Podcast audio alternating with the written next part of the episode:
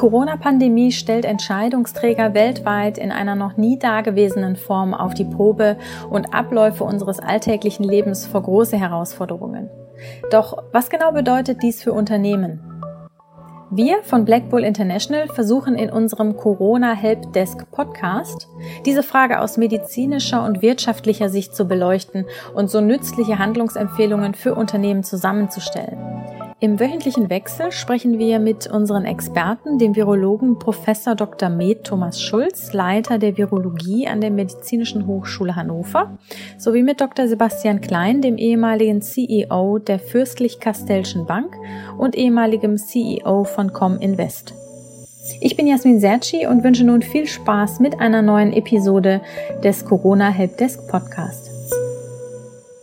Heute sprechen wir in unserem Podcast mit Günther Oettinger, dem ehemaligen EU-Kommissar, der knapp zehn Jahre für Deutschland in Brüssel tätig war.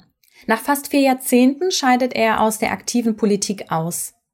Er hat eine Beratungsfirma gegründet und widmet sich hier der Beratung von Unternehmen, öffentlichen Instituten und Einzelpersonen im In- und Ausland in wirtschaftlichen und politischen Angelegenheiten. Durch seine Erfahrung als baden-württembergischer Ministerpräsident wie auch als EU-Kommissar ist er prädestiniert, um einen Blick auf Deutschland und Europa in der Krise zu werfen. Herzlich willkommen, Herr Oettinger. Wir bedanken uns ganz herzlich für Ihre Zeit zu diesem Gespräch heute. Sehr gerne. Guten Tag. Guten Tag. Sie sind ein intimer Kenner des deutschen, aber auch europäischen politischen Systems. Droht angesichts nationaler Alleingänge in der Corona-Krise ein Déjà-vu aus 2011, also eine Krise Europas infolge der Weltviruskrise?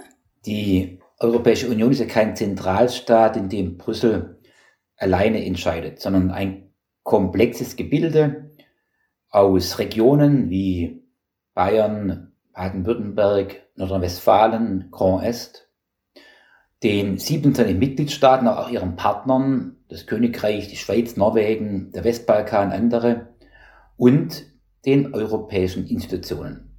Und ich finde, dass nach Anlaufschwierigkeiten mittlerweile das Räderwerk ganz ordentlich funktioniert und die Zusammenarbeit zwischen den drei Ebenen in die richtige Richtung geht.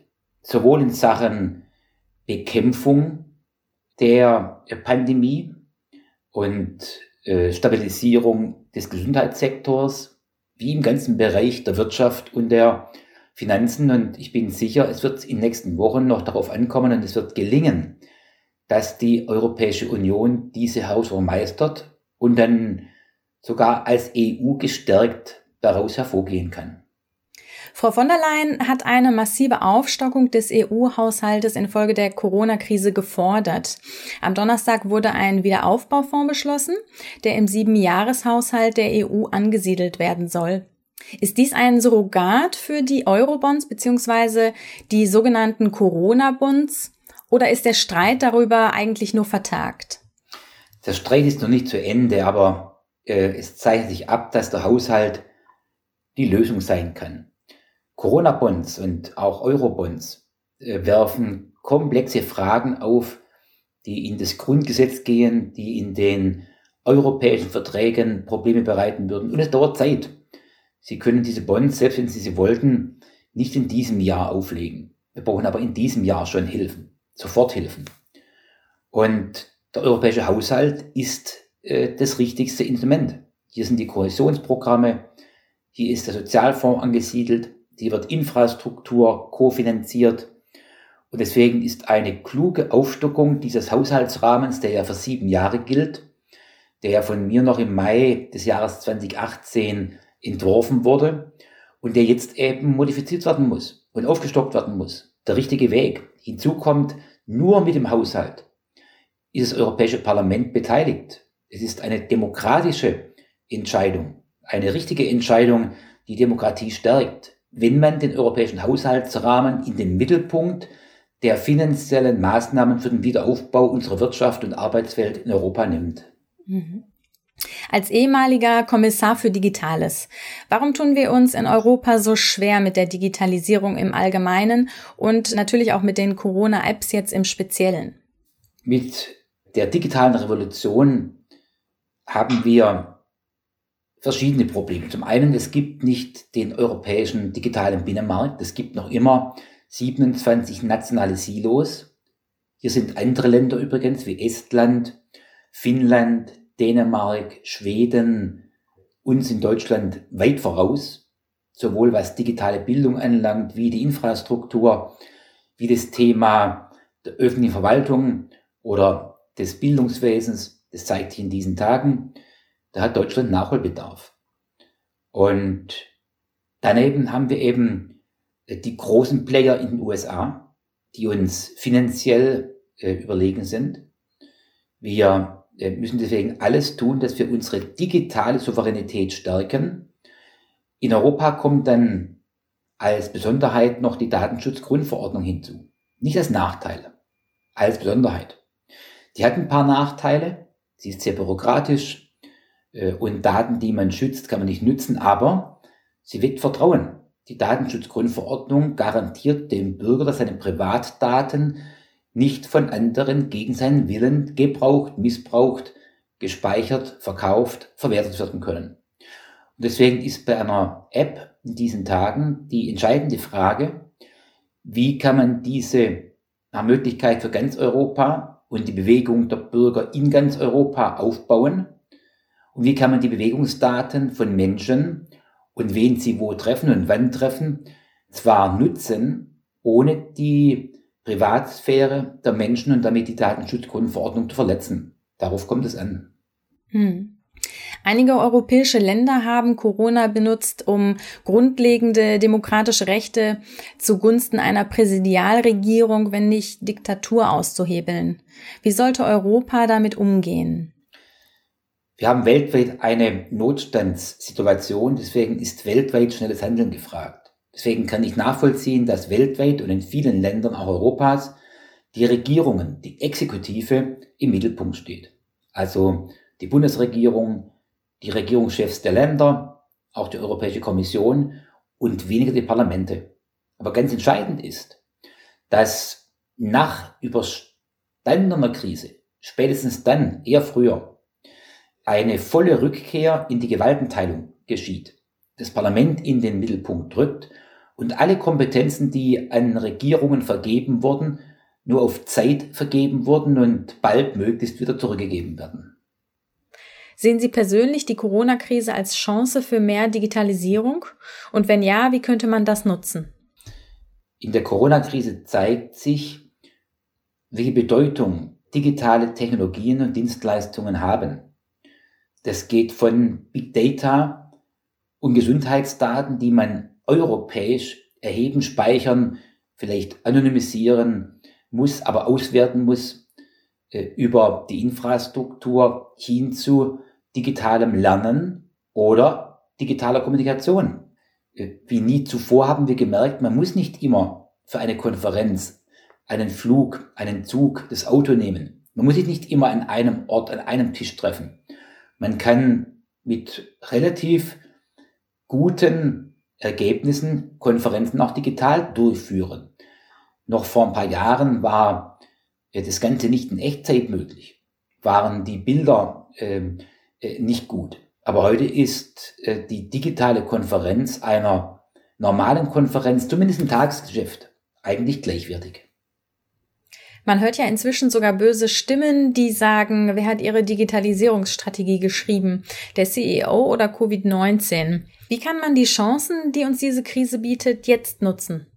Zum einen glaube ich, dass die Erfahrung, die jeder macht, nicht mehr äh, vergessen wird. Das heißt, wir werden das, was wir in diesen Tagen und Wochen und in den nächsten Wochen nutzen werden, weiter nutzen. Ähm, auch aus Kostengründen übrigens.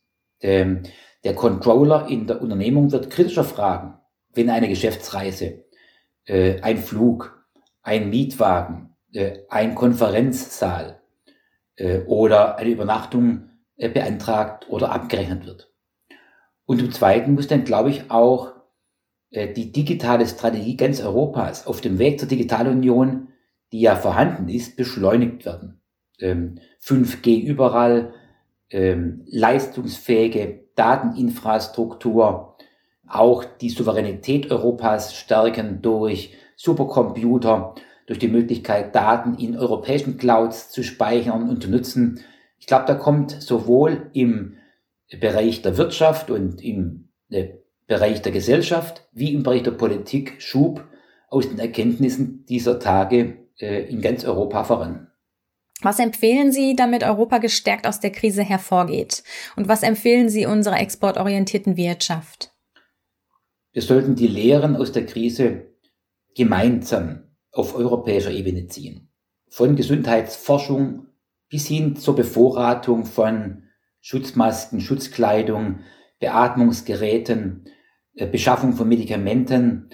Wir müssen alles tun, dass Europa für eine nächste Krise, eine nächste Seuche, und die wird kommen, wir leben im Zeitalter der Seuchen, besser vorbereitet ist. Und zwar möglichst mit gemeinsamen Aktivitäten. Und bei der Exportwirtschaft gilt, äh, die Globalisierung wird man nicht zurückdrehen. Sie hat viele Vorzüge. Aber man wird sich nicht mehr auf eine einzige Lieferquelle verlassen dürfen. Äh, man darf nicht nur von China abhängen. Man sollte immer auch eigene Kapazitäten bevorraten. Deswegen wird der europäische Binnenmarkt gestärkt werden müssen, damit die Abhängigkeit von Importen aus Drittländern geringer und im Krisenfall vermieden werden kann. Am Freitag ist der IFO Geschäftsklimaindex auf ein Rekordtief gestürzt.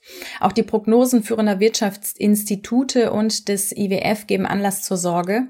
Wie bewerten Sie die aktuelle Lage?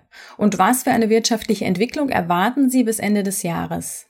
Die Zahlen überraschen überhaupt nicht. Wenn die Gaststätten zu sind, wenn Tourismus dann hier liegt, da haben Sie in einem wichtigen Sektor, der etwa 12 Prozent unseres Bruttosozialprodukts umfasst, 0 Prozent. Und äh, parallel Mobilität, die Lufthansa fliegt nicht mehr, die Bahn verkauft noch 15 Prozent aller Sitzplätze maximal, Mietwagen werden kaum mehr äh, gebraucht, Autos werden nicht mehr produziert, Autohändler haben dicht gemacht, äh, Textilwaren wurden nicht mehr verkauft.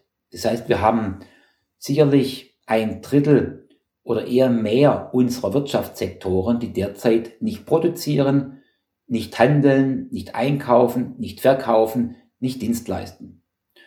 Und die entscheidende Frage ist, wie lange geht dies? Wie lange hält der Lockdown an? Jetzt ist erstmals den Handel geöffnet für Quadratmeterzahl 800 Quadratmeter Geschäfte.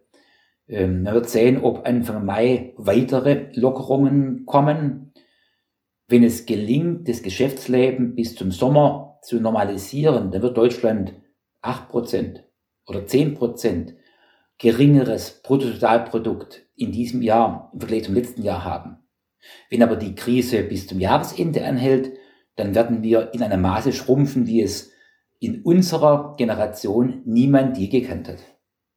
Die Meinungen der Kanzlerin sind ja klar, die teile ich übrigens, denn eine zweite Welle, das heißt eine frühe Lockerung und dann der Rückfall in noch schlechtere Zeiten, das wäre der Worst Case. Und deswegen muss auch die Industrie wollen, dass wir vorsichtig lockern und dass es in eine Richtung geht und es keine zweite Welle, keinen Rückfall gibt. Und deswegen bin ich, wenn man es durch Personen verkörpert, eher bei der Kanzlerin und bei Markus Söder als bei anderen, die den Weg in die Normalität schneller ähm, vorschlagen. Herr Oettinger, wir hatten ein sehr interessantes Gespräch mit Ihnen und bedanken uns ganz herzlich dafür. Gerne auch Ihnen besten Dank, gute Gesundheit und bis zum nächsten Mal. Dankeschön, ebenso. Vielen Dank an unseren Experten und natürlich an Sie fürs Zuhören. Wenn Sie selbst Fragen haben, die Sie gerne von unseren Experten beantwortet hätten, senden Sie uns einfach eine E-Mail an helpdesk at blackbull-international.com. Außerdem finden Sie viele weitere interessante Inhalte zum Thema unter www.corona-helpdesk.de. Und wir freuen uns natürlich sehr, wenn Sie unseren Podcast mit Ihrem Netzwerk teilen. Nochmals danke fürs Zuhören und bis bald. Viele Grüße von Black Bull International.